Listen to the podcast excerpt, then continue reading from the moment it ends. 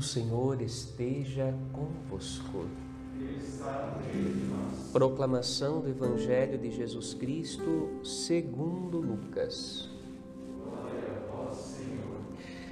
Naquele tempo, Jesus falou aos seus discípulos: A vós que me escutais, eu digo: Amai os vossos inimigos e fazei o bem aos que vos odeiam, bendizei os que vos amaldiçoam e rezai por aqueles que vos caluniam.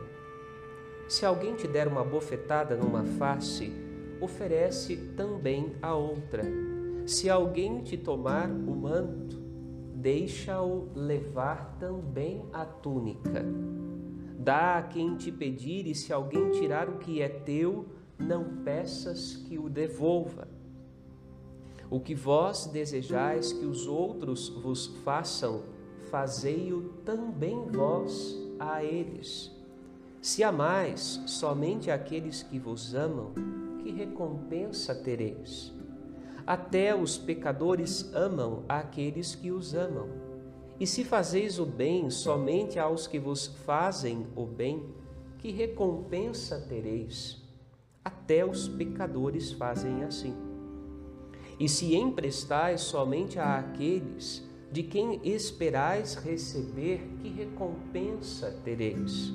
Até os pecadores emprestam aos pecadores para receber de volta a mesma quantia. Ao contrário, amai os vossos inimigos. Fazei o bem e emprestai sem esperar coisa alguma em troca.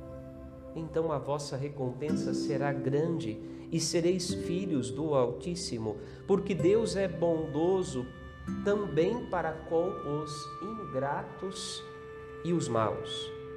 Sede misericordiosos, como também o vosso Pai é misericordioso. Não julgueis e não sereis julgados. Não condeneis e não sereis condenados. Perdoai e sereis perdoados. Dai e vos será dado. Uma boa medida calcada, sacudida e transbordante será colocada no vosso colo, porque com a mesma medida com que medirdes os outros, vós também sereis medidos. Palavra da salvação, glória a vós, Senhor.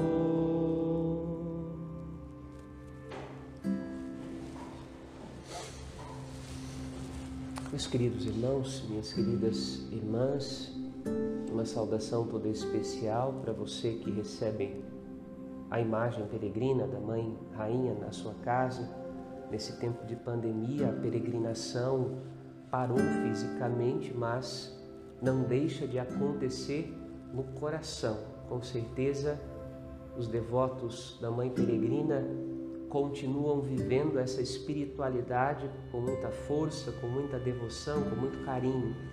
Rezamos por todos hoje. A palavra de Deus dirigida ao nosso coração nesta manhã, no Evangelho, Jesus é muito claro. Existem algumas passagens do Evangelho mais difíceis, bastante enigmáticas, um tanto parabólicas, lembram parábolas. Outras passagens são claras como água, são translúcidas naquilo que devemos fazer. Como dizia a segunda leitura da missa do domingo passado, não fiqueis devendo nada uns aos outros, exceto a caridade de Cristo. A caridade precisa ser a forma da nossa fé. E a caridade nos impele ao próximo e nos impele ao próximo para suportar o próximo. São Paulo vai exortar suas comunidades. Aprendei a suportar-vos uns aos outros na caridade de Cristo, mas não suportar num sentido negativo como que a gente vive hoje em dia, né? Quando a gente olha para alguém e diz não suporto mais você ou você é insuportável, né? Não, suportar como o castiçal suporta uma vela, como o estandarte sustenta uma bandeira. Então, nós somos convidados a ser o suporte, a ser a base, a ser a estrutura, a estar embaixo para que o próximo possa crescer, para que o próximo possa evoluir, para que a vida possa amadurecer na caridade de Cristo, como Jesus fez, somos chamados a fazer. Sabemos que é um passo difícil e desafiador. E aí nós temos um exemplo desta caridade de Cristo em São Paulo na primeira leitura. A discussão a respeito de comer ou não comer a carne imolada aos ídolos é antiga.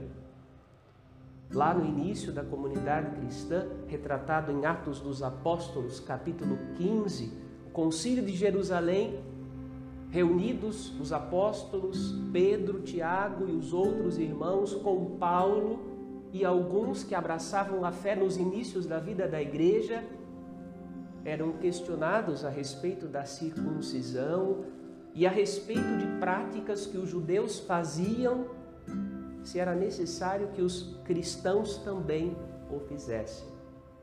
Para Paulo, nas suas cartas, está claro que não é o que entra que suja o homem, portanto, não é a comida que ele come que o suja, que o mancha, mas é o que é fermentado dentro do seu coração.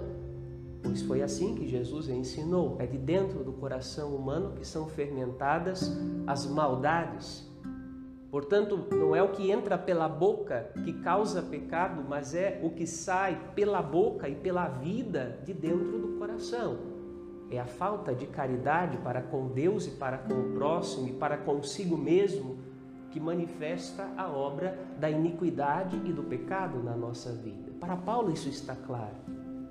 Mas Paulo vai dizer assim: se em meio daqueles com quem eu convivo há alguns que, porque sua fé é pequena, se escandalizam quando eu como o que eu poderia comer, eu vou me abster de comer para evitar de escandalizá-los, porque eles são pequeninos, ainda precisam do leite materno, não são capazes de comer alimento sólido, sua fé é insuficiente. Então a caridade me impele a me abaixar a ir ao encontro deles, a me fazer fraco com os fracos, para que eu possa torná-los fortes, sem impor para eles o que a eles ainda não podem receber. A doutrina que ainda é muito pesada para o coração deles e para a vida deles. Por isso, nós somos convidados, como diria Jesus no Evangelho, a ser a sermos misericordiosos, a termos um coração largo, a estarmos dispostos a nos reconstruir quantas vezes forem necessárias para a todos chegar e a todos levar para Cristo e para a obra de Cristo. Então, para isso, não podemos dever nada uns aos outros, exceto a caridade de Cristo. E precisamos aprender a ser o suporte, precisamos aprender a ser o chão em cima do qual, ou o alicerce em cima do qual a vida humana tem a oportunidade de se construir por causa da caridade de Cristo, que movimenta o nosso coração, que move a nossa vida e que direciona as nossas ações. Queremos pedir ao Senhor a graça da conversão porque temos a consciência de que esse caminho de Jesus, o caminho que Jesus coloca diante dos nossos olhos, é uma porta muito estreita. E Jesus mesmo diz: o mundo prefere a porta larga.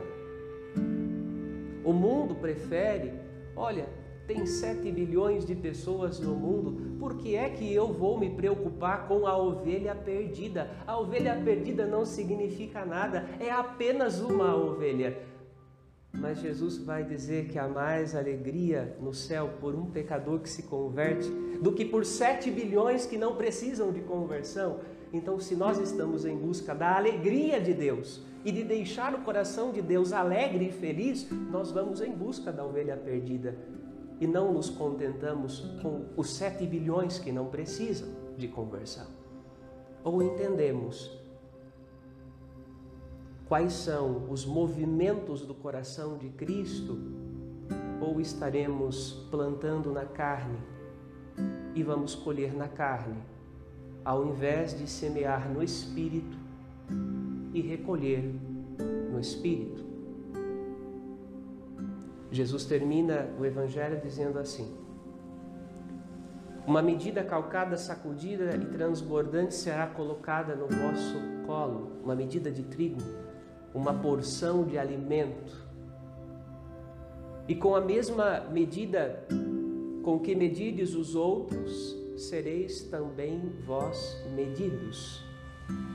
Portanto, que a vossa medida seja calcada, sacudida e transbordante, para que dando mais, dando muito, nós também possamos receber de volta mais e muito em caridade, mesmo em meio a perseguições e a dificuldades que, evidentemente, vamos enfrentar, porque nem todos são capazes de compreender os sentimentos do coração de Jesus.